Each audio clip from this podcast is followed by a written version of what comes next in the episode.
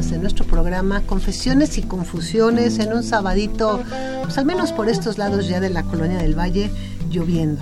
Lloviendo y rico, refresca.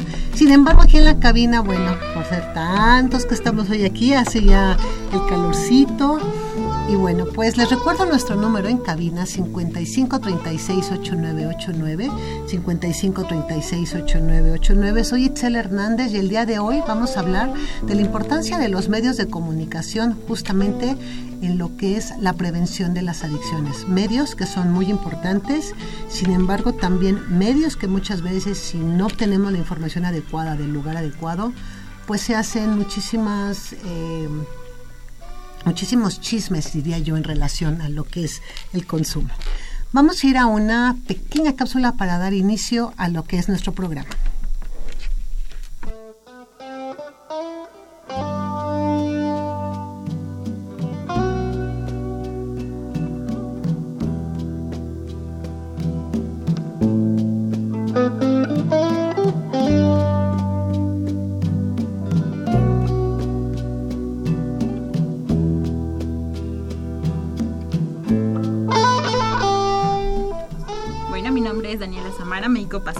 Servicio social. Hoy, como ya lo comentamos, vamos a hablar sobre el rol de los medios de comunicación en la prevención de adicciones.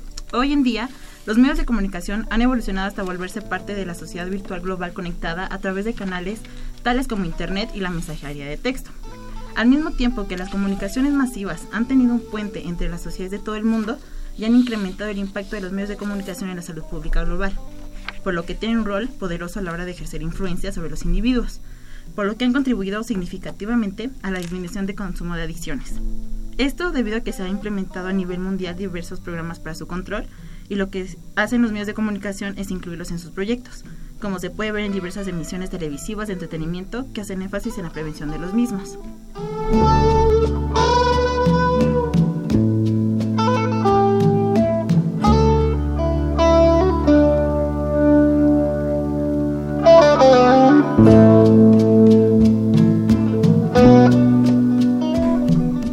Bien, pues bueno, ya escuchamos em, esta pequeña cápsula y justamente hoy en los teléfonos eh, van a estar con nosotros alumnos en el servicio social que pertenecen justamente a la Dirección General de Atención a la Salud. Recuerden 55 36 8989 y van a estar con nosotros Saraí Velázquez y Víctor Olvera y Daniela Samara.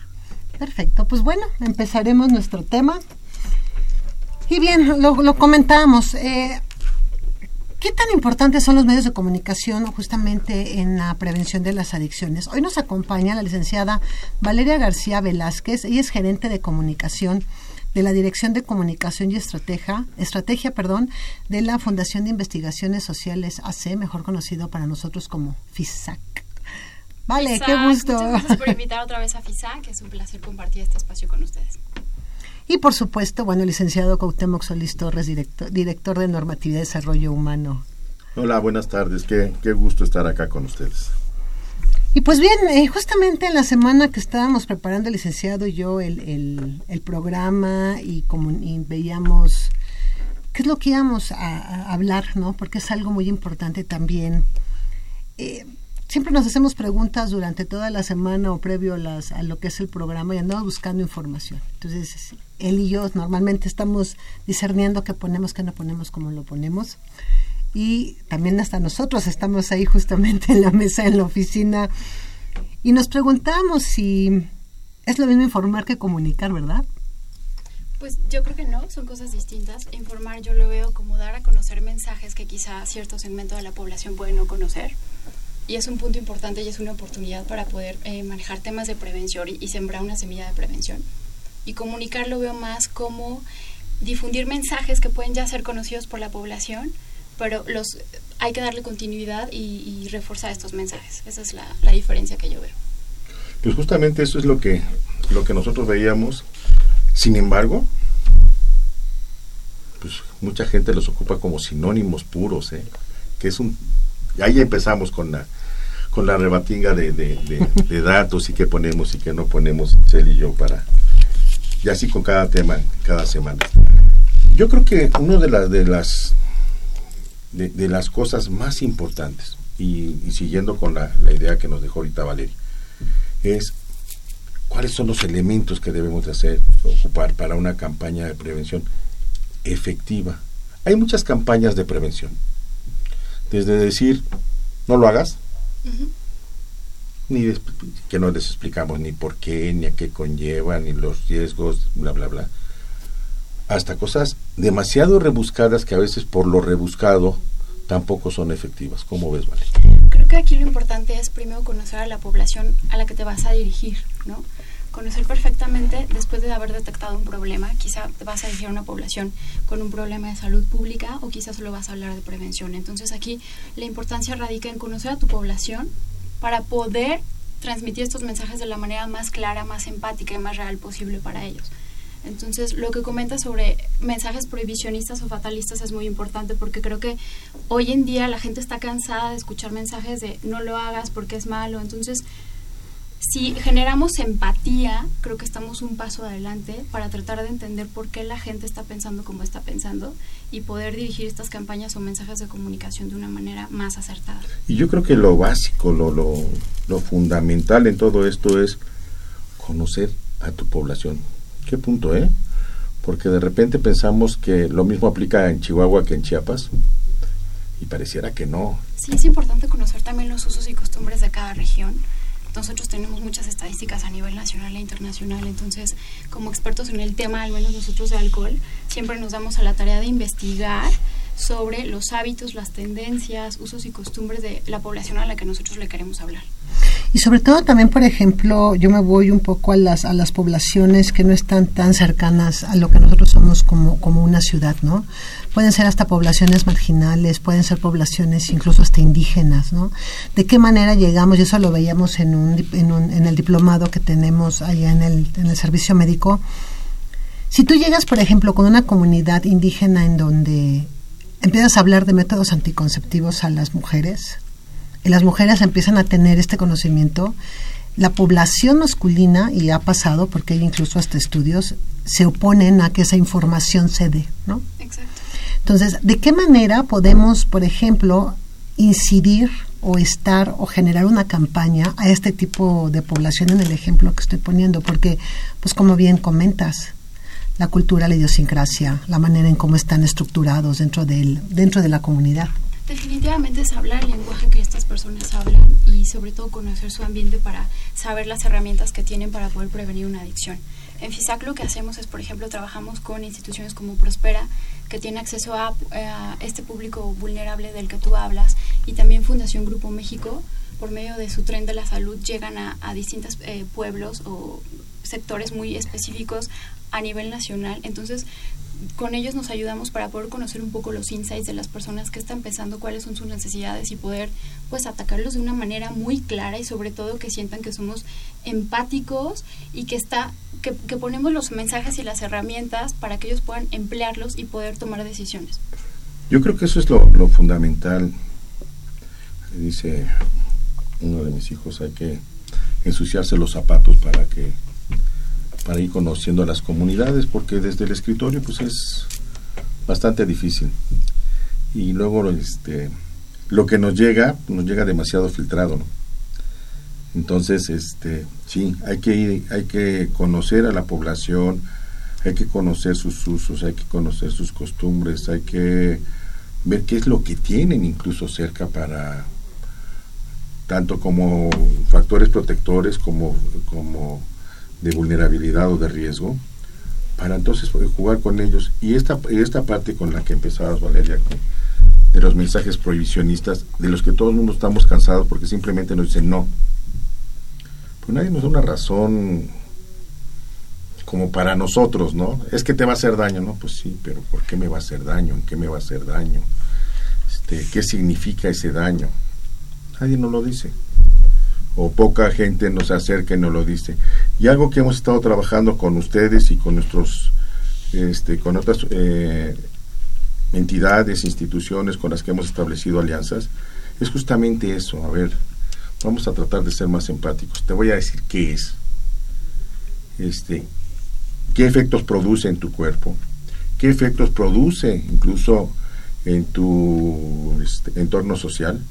Y entonces tú tomas la decisión, pero no digas que nadie te dijo algo. Sí, creo que aquí la cuestión es informar para que la gente cada vez tenga más herramientas, poder filtrar esas herramientas y decidir para tener comportamientos saludables y evitar riesgos. ¿no? Entonces, eh, también creo que siempre hay una forma de poder promover eh, o distintas formas de diversión o de, de, distracción ¿no? para la población y no dar por hecho que cuando las personas empiezan a consumir unas sustancias porque se va a generar una adicción. Entonces creo que la prevención siempre es estar un paso antes, eh, poder, tenemos la responsabilidad de poder eh, ocupar todos nuestros canales de comunicación posibles para que las personas en cualquier momento del día tengan mensajes y puedan filtrar información positiva para su estilo de vida. Justamente es, tocaste para mí un punto importante en todo este proceso. ¿Cómo nos adelantamos? Porque bueno, a final de cuentas nosotros tenemos toda la información y nos dedicamos justamente a generar canales donde sean las, las informaciones veraces, oportunas, claras, que vengan de una fuente que sea fidedigna. Pero ¿cómo sabemos realmente que nos estamos adelantando a ese mensaje que nosotros queremos dar y que yo creo que es un punto fundamental en todas las campañas que se puedan dar en medios de comunicación? Creo que echar mano de todas las herramientas y estadísticas que existen a nivel internacional sobre las tendencias y hábitos de consumo nos pone un paso adelante siempre. En FISAC mucho lo que hacemos también es grupos focales con poblaciones.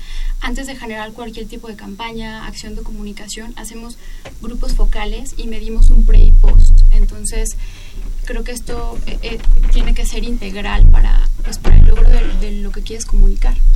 Y esto es sensacional, fíjate. Eh, nosotros en el Centro Médico Universitario, justamente es lo que hacemos.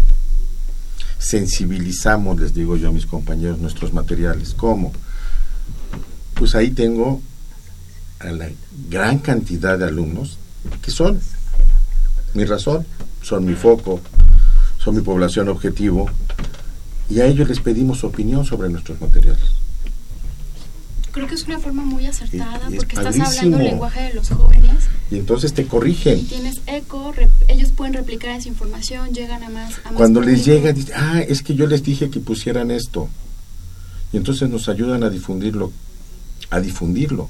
No se lo quedan, sino nos ayudan a hacer esa difusión que tanto necesitamos, esa, esa transmisión, esa transmisión del conocimiento boca a boca, este, es básica. Creo que la calidad de los muy importante, sobre todo que tu público cree en tus mensajes, porque es como tú vas a poder medir que de verdad el mensaje está surtiendo efecto o persuadiendo a estas personas. Yo les he dicho que nos volvamos el medio para que ellos se comuniquen.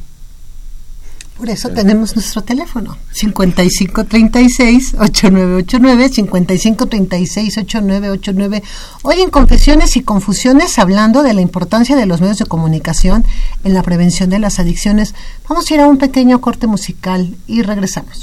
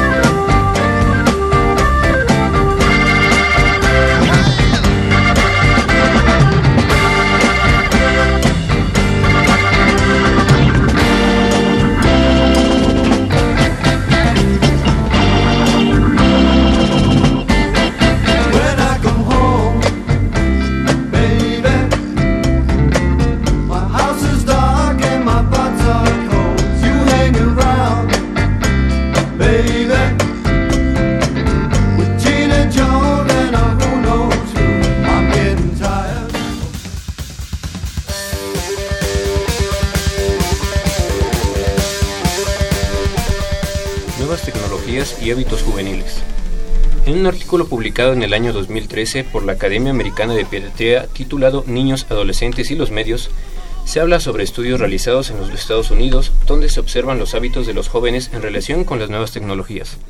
Uno de los estudios muestra que niños de 8 a 10 años pasan por lo menos 8 horas al día en interacción con diferentes medios, televisión, computadora, tabletas, teléfonos inteligentes, mientras que otros niños mayores y adolescentes pasan 11. Son muchos los jóvenes que miran contenido inapropiado a través de las distintas plataformas relacionadas al entretenimiento, sin mencionar que el 20% de los adolescentes han enviado o recibido contenido sexual explícito a través del celular o de Internet. En el artículo se propone a los padres que limiten el tiempo de entretenimiento frente a la pantalla con una a dos horas por día. También se recomienda el monitoreo de los sitios visitados y de las redes sociales que sean utilizadas. El artículo también propone un diálogo continuo con la industria del entretenimiento para la promoción del contenido prosocial y minimizar, minimizar vicios y contenido violento.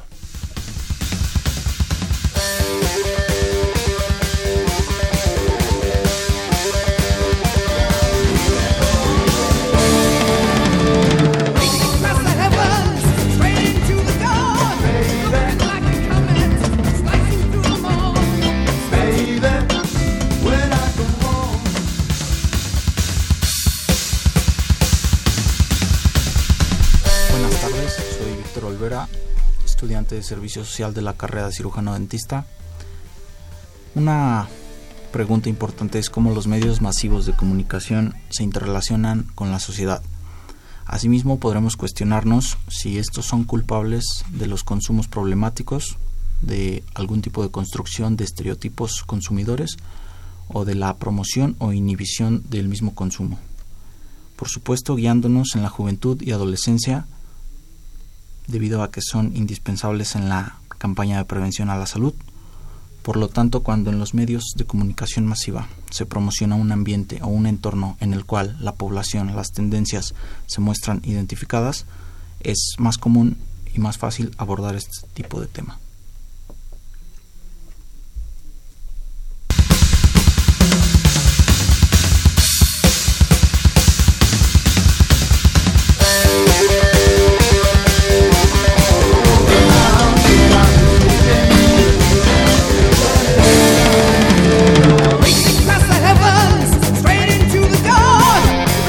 Buenas tardes, yo soy Saraí Velázquez y soy pasante de enfermería.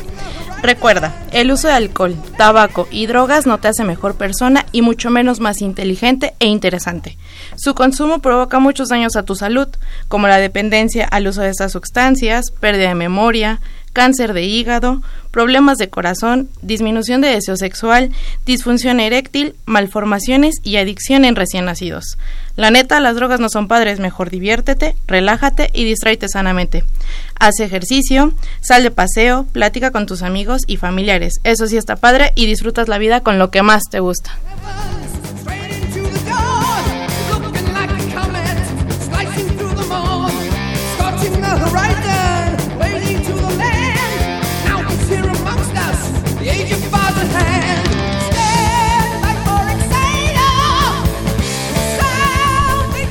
Pues bien, ya hemos escuchado justamente lo que es la, importancia y esta parte que comentaba Juan en relación a lo que es el tiempo que pasan los niños frente a estos medios, ahora sobre todo lo que son las redes sociales y lo que implica también, ¿no? El uso de las de las redes sociales yo creo que es algo que también les ha tocado a estas generaciones empezar a vivir y a nosotros, pues también empezar desde que las redes sociales empezaron a tener su auge, pues empezar también a entrar a estas redes también para que los chicos tengan la información, porque ya no es lo mismo que a lo mejor nos escuchen adolescentes en una vía radio, que ahora ya más bien lo hacen todo a través del, del Internet, a mandarles también por ahí justamente la información que nosotros requerimos, ¿no? Para que puedan tener la, la información pues adecuada y necesaria para que ellos sepan.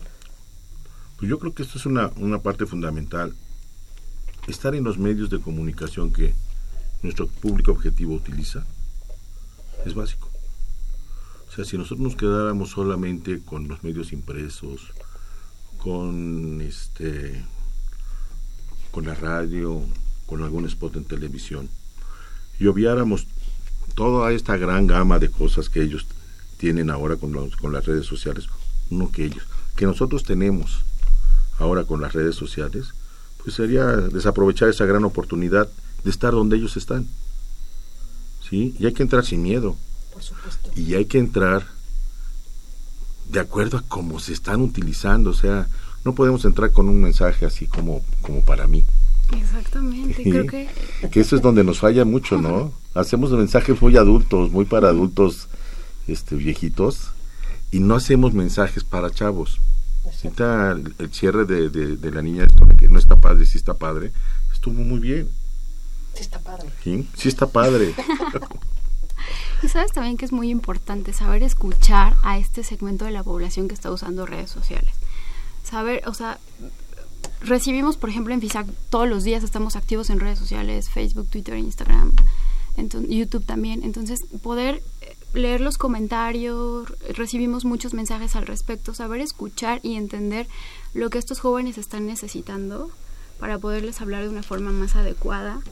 Y es muy importante lo que dicen porque también eh, la responsabilidad social cobra mucho sentido en este, en este tema. Por ejemplo, la semana pasada, eh, empresas como Snapchat, eh, YouTube, Twitter y Facebook firmaron un convenio con, con- la industria de, de vinos y licores y de cerveza a nivel global, justo para esto, para poder poner filtros si eres menor de edad que no recibas publicidad de alcohol, o si eres adulto y decides que no quieres ver ningún tipo de publicidad de bebidas alcohólicas, tener un filtro y que no la veas. Entonces, creo que cada vez como consumidores y como usuarios de redes sociales tenemos el control de lo que queremos ver y el derecho a decidir eh, evitar este tipo de mensajes si los queremos ver o no. ¿no?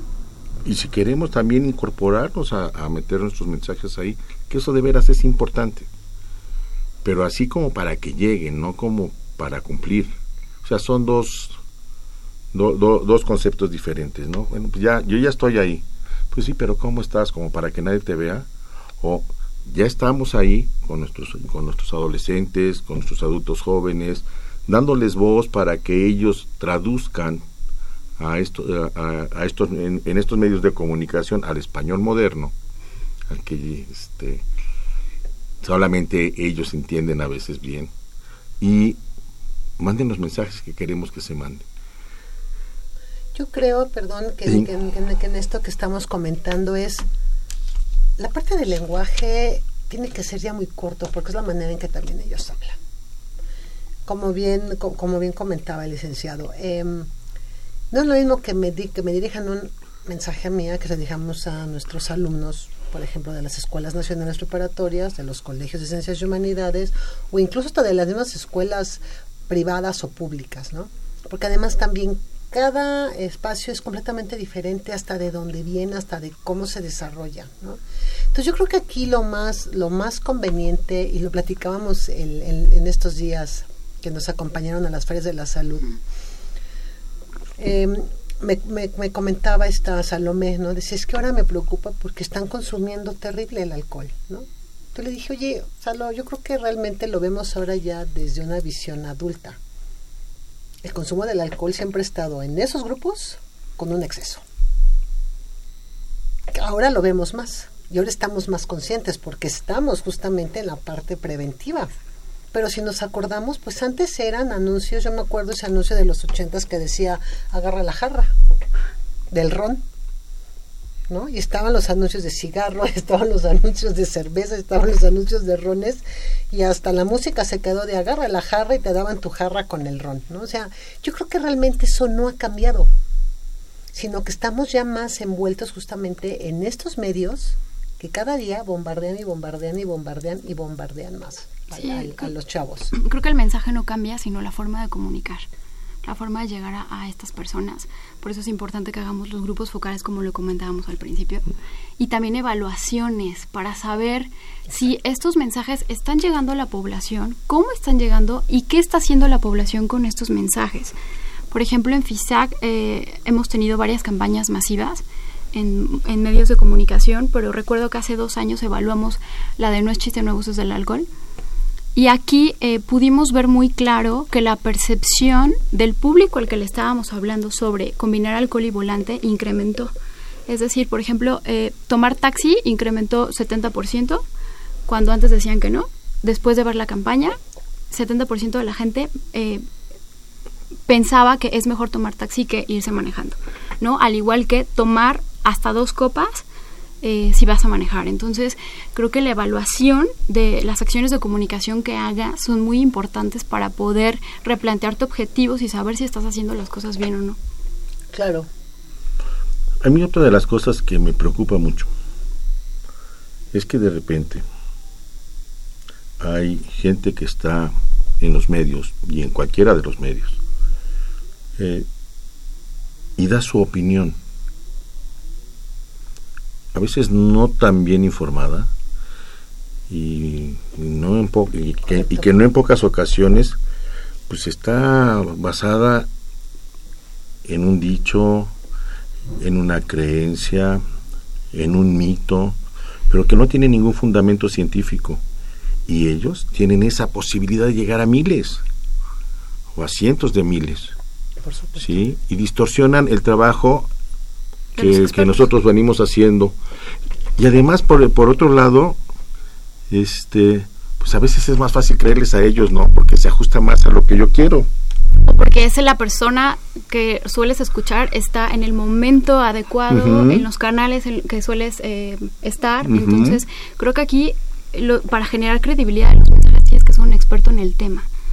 Y si no eres un experto en el tema, acercarte a los expertos en el tema, ¿no? Entonces, por ejemplo, en FISAC somos expertos en el tema del alcohol, pero no somos expertos en todas las adiciones y en todas las sustancias. Entonces tenemos comités científicos con académicos, profesionales de la salud, que en todo, en todo momento nos están eh, manteniendo al tanto de las tendencias, estudios y, e insights de esta población para poder hablarles de una forma este, pues más cercana.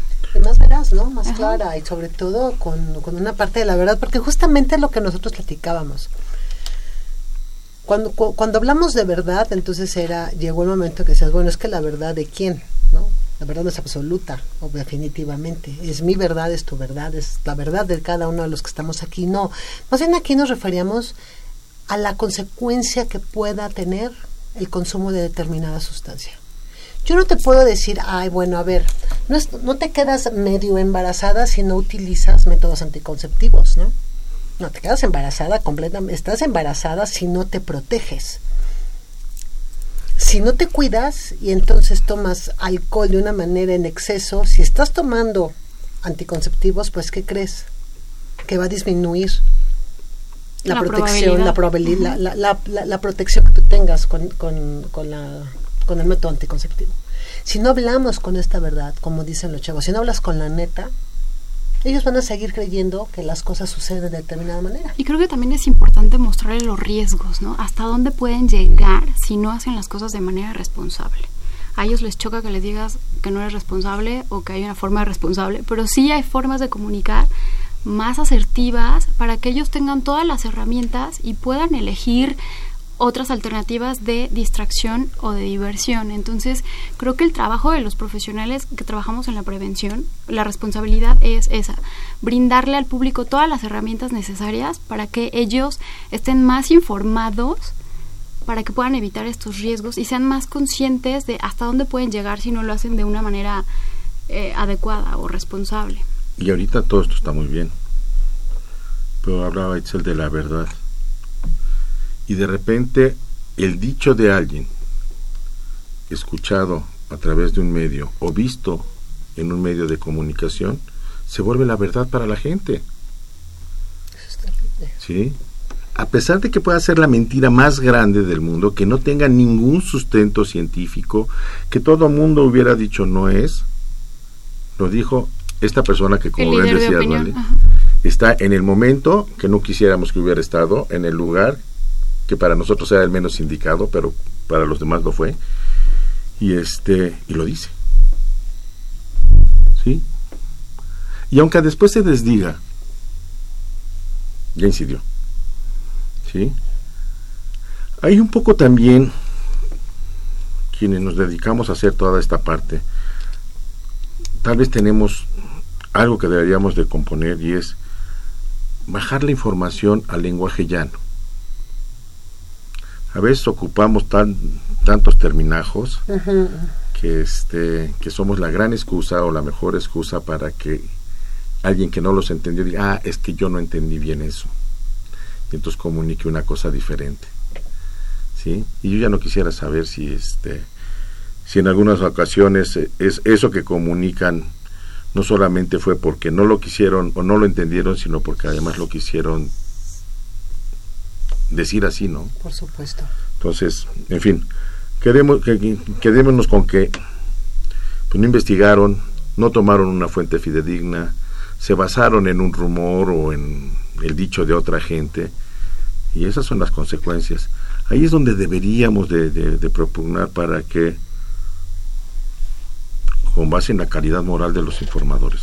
Que también está la responsabilidad del usuario de, de, del consumidor. Pues Creo que nosotros, o sea, como personas autónomas, eh, debemos de tener un criterio responsable para poder saber qué mensajes creer y qué no. Hoy en día tenemos acceso a tantos medios de comunicación todo el tiempo por ejemplo, te enteras de una noticia, hay gente que ya ni siquiera ve la televisión, solo se la pasa en plataformas digitales, entonces te enteras de las noticias ahí y de distintas fuentes, entonces es tu responsabilidad como usuario y como seguidor de estas plataformas formarte un criterio que, que para poder elegir qué está bien y qué no. Empezar a seleccionar tus fuentes porque, bueno, hoy la moda en, los medios son las fake news, además, ¿no? Entonces, bueno, e, eso de que este algunos medios o algunas fuentes que parecieran bien informadas y, este y, fidedignas de repente o son utilizadas o son clonadas y a través aparentemente de ellos sale algo que es totalmente diferente entonces sí sí en esta parte de, que debemos de seleccionar nuestras fuentes, sí en esta parte en que debemos de ser un poco más responsables nosotros como, como utilizadores de la información. Pero, ¿qué pasa con los chavitos? Exacto. O sea, ahí, ahí, ahí ese, ese es mi, mi, gran temor. O sea, ¿qué pasa con un, una persona de 8, 14, 18 años que además el viernes previo a irse la fiesta, escucha, no, hombre, no te preocupes, no pasa nada. Como lo manejamos en FISAC es que tenemos acercamiento con los papás, con los padres de familia y con los maestros. Esta es la forma más directa en la que podemos llegar a ellos, porque son las primeras personas a la que van a acudir cuando tienes una inquietud cuando eres menor de edad, ¿no? Entonces, trabajamos No sé si son las primeras a las que vayan a acudir. pero son las primeras que, podrían intervenir. Exactamente, o que pueden detectar cuando algo no está bien. Exacto, sí. Entonces trabajamos mucho con ellos habilidades para la vida, asertividad, este, no dejarte presionar por, la, por los demás cuando no quieres hacer algo.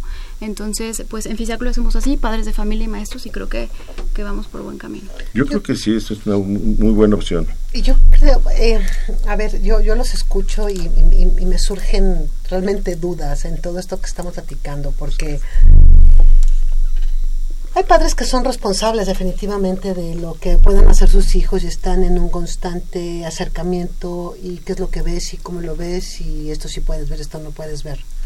Sin necesidad de ser tan inquisitivos. Yo creo que también aquí algo muy, muy, muy importante a considerar es que los adultos tenemos que educarlos en toda esta información que se maneja justamente en todo lo que son los medios de comunicación hay gente adulta que se quede definitivamente todas las famosas fake news y lo publican y lo dicen como si realmente fuera la verdad absoluta, ¿no? Es que lo acabo de ver en internet. Pues sí, es cierto. Sí, sí. Dices, a ver, y como lo dijo la fuente a la que siempre le creo, entonces es verdad, ¿no? Aunque nunca lo hubiera checado, ¿eh? Pero es de internet. O sea, no puede estar mal, está en internet. O me lo, lo acabo de ver en YouTube o, este fulanito comunicador lo acaba de decir en la tele o en la radio. Sí. Colombia es un experimento muy interesante. Vamos para que veamos hasta dónde se llega la parte del adulto. La Policía Cibernética de Colombia creó un perfil X de un hombre o de una mujer. Y en las redes sociales, en las cuestiones de las citas, empezaron a tener información y se veían, ¿no? Bueno, pues nos vamos a ver en tal lugar, en tal plaza o en tal centro comercial. Y llegaban los hombres y las mujeres, estoy hablando ya mujeres, hombres de más de 30 años, 35, 40, hasta 50 años. Y llegaba la policía y le decía, ¿tú eres fulanito? Eh, sí. y tú, tu nombre es este y este y este y este, entonces quedaba así, dice, sí, ah, pues yo soy con la que te vas a ver, yo soy Mayra. No, no puede ser, sí, dice, mira, y le sacaba el teléfono y decía, es que yo creé este perfil. La negación es lo que a mí me llama mucho la atención de personas adultas. Entonces, si las personas adultas son capaces justamente de crear o de, de crear y de creer este tipo de cosas, pues entonces nuestros adolescentes, nuestros niños están mucho más vulnerados a este tipo de, de información. Entonces hay que tener también mucho cuidado los que le decimos con la información sí veraz, sí clara, sí por supuesto con, con la verdad, pero también que corresponda a la edad a la que nosotros nos estamos acercando, porque tampoco es, creo, conveniente dar más información de la que no corresponda a los grupos de edad. Y creo que aquí entra mucho la parte de la corresponsabilidad. Si trabajan medios de comunicación, industrias, gobierno, entonces hay muchas, incrementas la posibilidad de que estas personas eh, pues sepan elegir de una manera adecuada cuando se encuentran en un momento de inquietud, de duda, con todos estos mitos, creencias, este, riesgos a los que se enfrentan. Totalmente de acuerdo. La responsabilidad creo que juega un papel fundamental en esto. Siempre. Sí, fíjate que, que aquí una de las cosas que también yo creo que ustedes, nosotros como instituciones, y ustedes y nosotros como personas también hemos generado, es de repente una curiosidad hacia algo. No necesariamente que quisiéramos generar esa curiosidad, pero de repente yo creo que sí la hemos, sí la hemos generado por no medir la consecuencia de cómo estamos diciendo las cosas. ¿sí? A veces para, para un no consumidor, el hecho de que le estemos diciendo, es que aunque creas que vas a sentir esto, no, no, pues no, no le digas eso. Entonces generamos esa curiosidad que a veces es, es eso, una curiosidad para alguien que experimentó y que jamás, como decías tú al principio, este, vuelva a tomar, no vuelva a, consumir esa cosa. ¿Por qué? Porque no le gustó o porque actuaron todos sus actores protectores y le dijeron esto no, no es para ti, ya sabes que se siente echarte un trago y cómo te puede quemar la garganta. Pero este, pues hasta ahí déjale, ¿no? Y a veces no, a veces generamos ahí un, un este una curiosidad que puede que puede seguir en, este incrementándose. Pero esto también tiene que ver mucho con la publicidad. Sí y la publicidad pues es eso. Generarles un poco la curiosidad a qué sabe y qué se siente el consumir o el, comer o el, el, hacer algo. Sí y esto mismo es lo que encontramos mucho con respecto a, a, droga, a, sustancias psicoactivas ilegales. Es que se siente muy padre, es que el viaje fue padrísimo, es que... Este, y nadie experimenta en cabeza ajena, ¿no? Y, creo que la curiosidad nunca la vas a erradicar, eso siempre si somos suficientemente asertivos para, para hacer las cosas creo que si empiezas a hablar el lenguaje de estas personas y conoces, empiezas a indagar en sus inquietudes, el por qué quieren consumir, por qué esta curiosidad de acercarse a cualquier sustancia, creo que puedes ser más cercano y quizá, em, pues sí, eh, ponerle los mensajes o las herramientas de prevención a la mano para que... Las correctas. Exactamente. Las que, las que ese grupo necesita, que no necesariamente coinciden con las que necesita otra comunidad, otro grupo de personas. Pero conocer a, a, a, ese segmento de la población o a ese público que tú estás detectando que tiene una curiosidad o está experimentando em, creencias o cualquier tipo, entonces creo que ser experto en, ese público, es investigar, estudiar sobre ellos. Es haber convivido con ellos y algo que ustedes hacen muy bien con nosotros en las ferias de la salud es que en cada plantel del bachillerato, por ejemplo, que va con nosotros, primero casi siempre repite la persona que, que ha ido previamente y ya conoce el ambiente, ya conoce el lugar, ya la conocen. Y cada vez le acercan más gente porque les dice qué le pasa a tu hígado, qué le pasa a tu cerebro, este, por qué no debes de tomar tanto. Y que no es una cuestión de este de desigualdad de género, sino que así estamos constituidos y que a las mujeres les, les lleva más tiempo poder metabolizar una copa de alcohol, 50% más, que a los hombres. Creo que responder también muchas de sus inquietudes, ¿no? Responder a lo que están pensando y adelantarte un poco a el siguiente paso que pueden dar. y si no te adelantas, estar atrás para rescatarlo que es otra de las cosas padres que podemos hacer. O sea, ya probaste todo, sí, ¿verdad que no te gustó? Mira, toma esto, toma esto, toma esto, toma esto. Esto es información para que, para que puedas tener alternativas o que como resultó en la encuesta de, estudiantes que hizo el YAPA, ¿no? O sea, nosotros podríamos hacer muchas cosas más saludables si tuviéramos espacios donde hacerlo y que estos fueran seguros. Y Hablaban de deportes, hablaban de actividades artísticas, hablaban de actividades culturales, incluso de sitios de lectura. Vamos, entonces, este, bien dices, vamos poniéndonos de acuerdo autoridades, familias, escuelas, pero siempre escuchando a los chavos qué es lo que necesitan. Y también dejar un lado los prejuicios en todos estos procesos de comunicación, porque muchas veces también eso llega a ser un problema primordial en la manera en cómo vamos dando todos los, los em, la información. El que yo piense de una manera no implica que tiene que ser de esa manera la situación.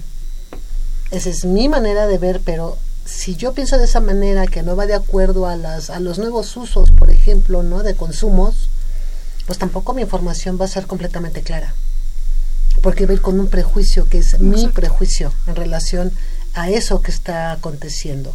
Entonces también las, las poblaciones a las que nosotros llegamos pues tienen que ser siempre con esta situación de, bueno, esto es lo que yo pienso, pero tengo que mantenerme lejano, porque tampoco la información va a ser clara, oportuna y veraz. Y también es, creo, no estigmatizar a las personas que están consumiendo, ¿no? Así como no dar por hecho que cualquier persona que tiene acceso a una sustancia se va a convertir en, en una adicción o en un adicto, no relegar a toda esta población que está usando estas sustancias, ¿no? Creo que eh, mostrarles también que no está mal, o sea, no son malos porque lo hacen, ¿sabes? Sino hay, deben de estar más informados para hacerlo de una manera responsable.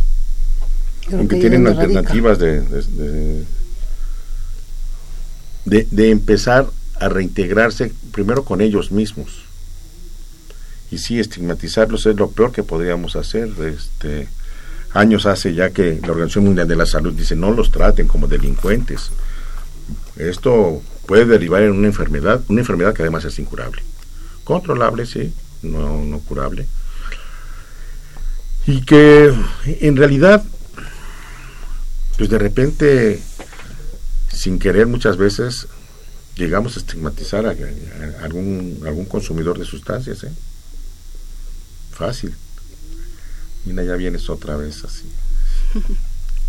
¿No? Pero bueno, la, la idea de todo esto es qué hacer, cómo hacerlo. Y, y yo creo que pues lo que hacemos en la Universidad Nacional lo que propone FISAC de, de tener información, de conocer a la población, de generar mensajes específicos para ellos, pues nos puede ayudar mucho. Y la otra, la otra es, nos hablabas de medir el impacto. ¿Cómo medimos el impacto? Ay, qué buena pregunta.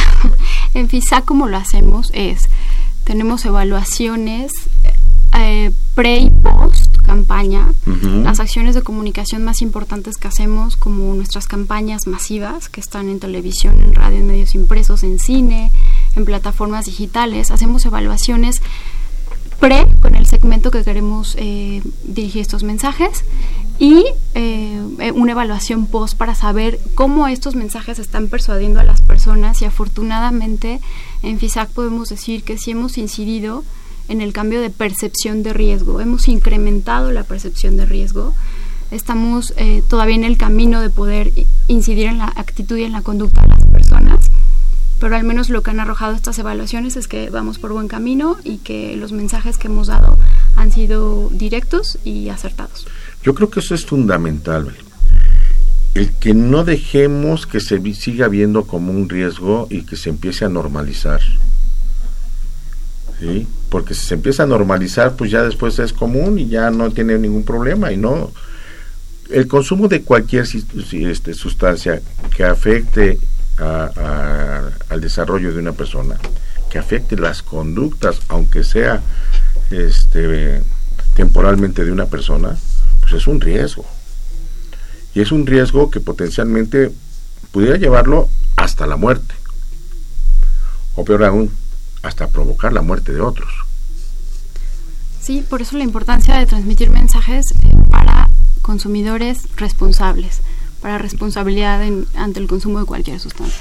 Tenemos una llamada, nos habló el señor Jesús Juárez de la colonia Moctezuma. Él es egresado de la Facultad de Veterinaria, tiene 72 años y su comentario es que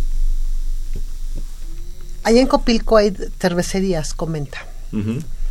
Y dice que qué es lo que está haciendo la universidad para justamente quitar todos estos espacios en donde los chavos pues tienen el fax y el sexo y bueno, a final de cuentas también sabemos que por ley no deben de estar este tipo de expendios a más de a menos de 500 a menos de 500 metros, ¿no? Entonces, pues si consideramos que los que están ahí más cerca sobre Copilco pues son medicina, odontología, no, cualquiera, ¿no? cualquiera, no entonces el límite de este la universidad hacia afuera debería de haber cuando menos 500 metros, no los hay en esos espacios.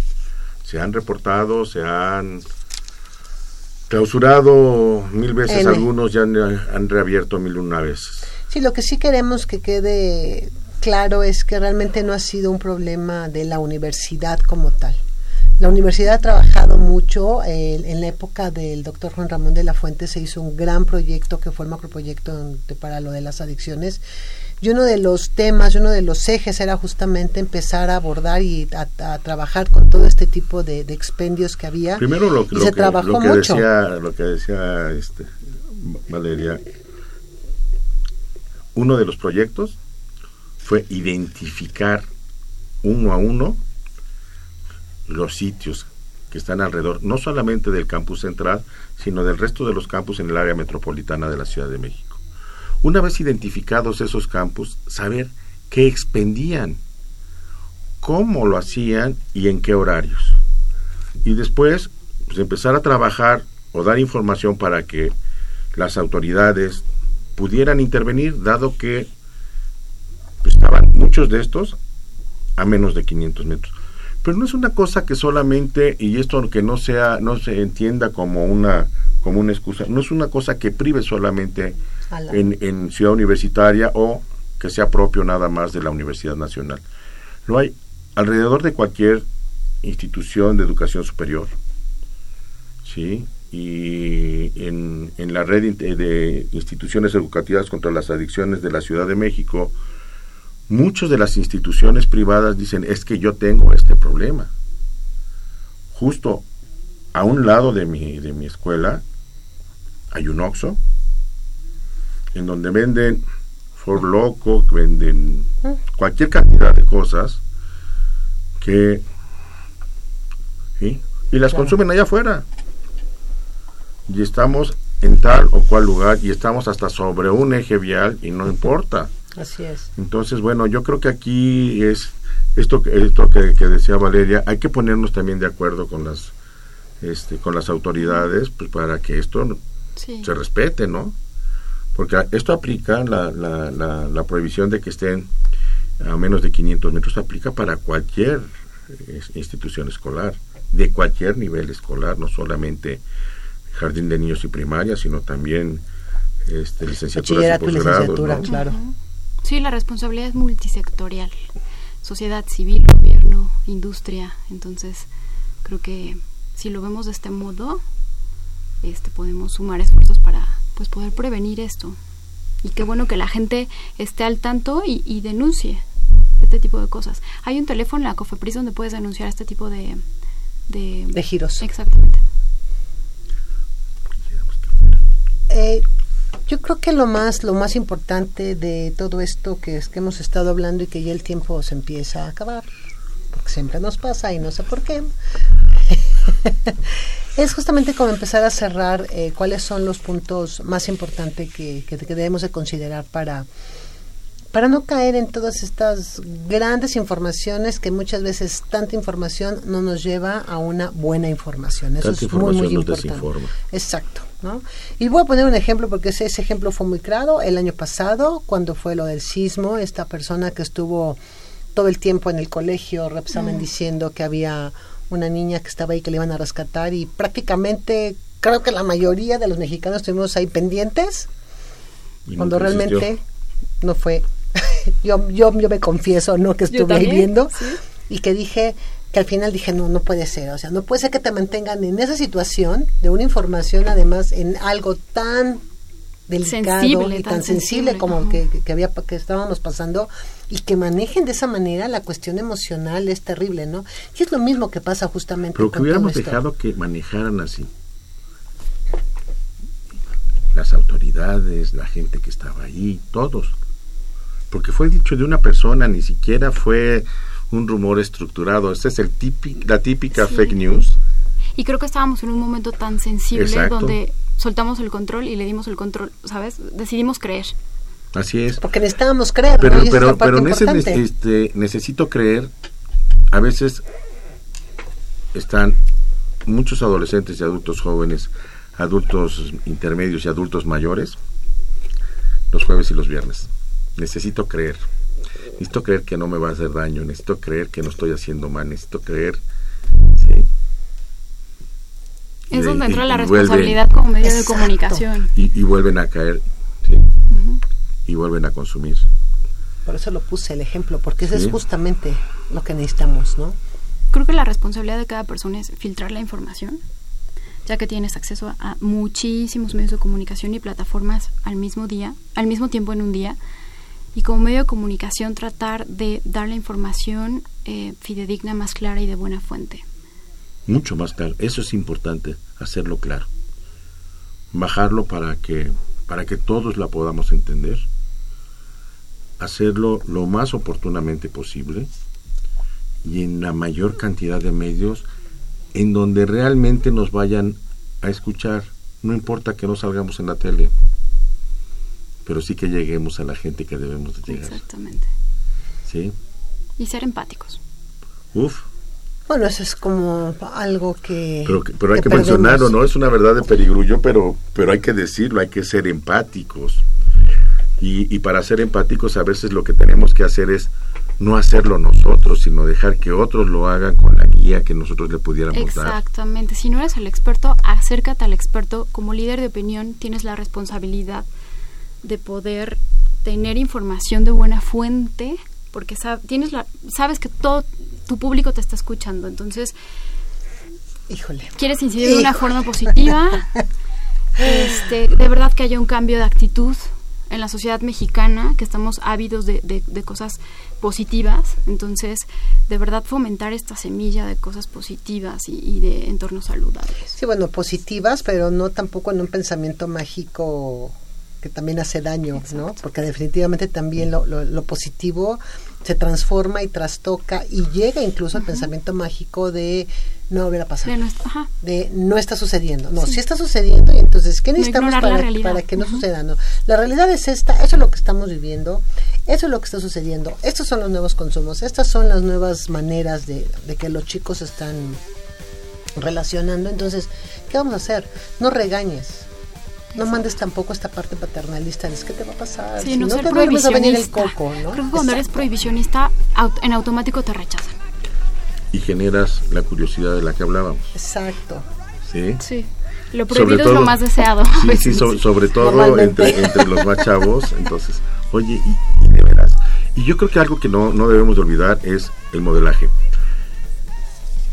Realmente tengamos modelos reales, creíbles, ¿sí? Y los adultos demos esa imagen que estamos tratando de, de influir.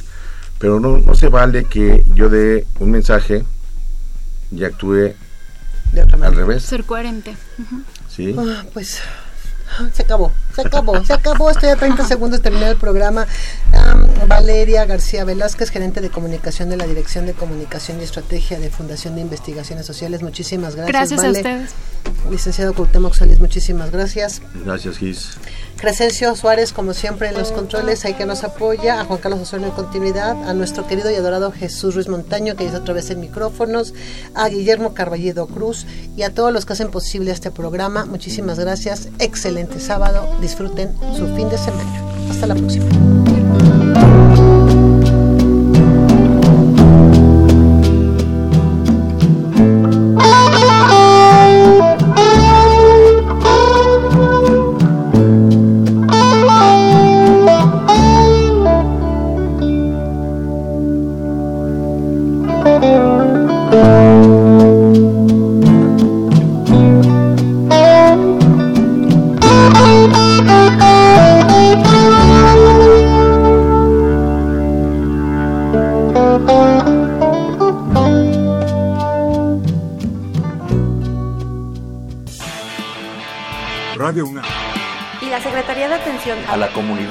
Universitaria. A través de la Dirección General de Atención a la Salud. Presentaron. Confesiones y Confusiones. Un espacio de salud para los jóvenes.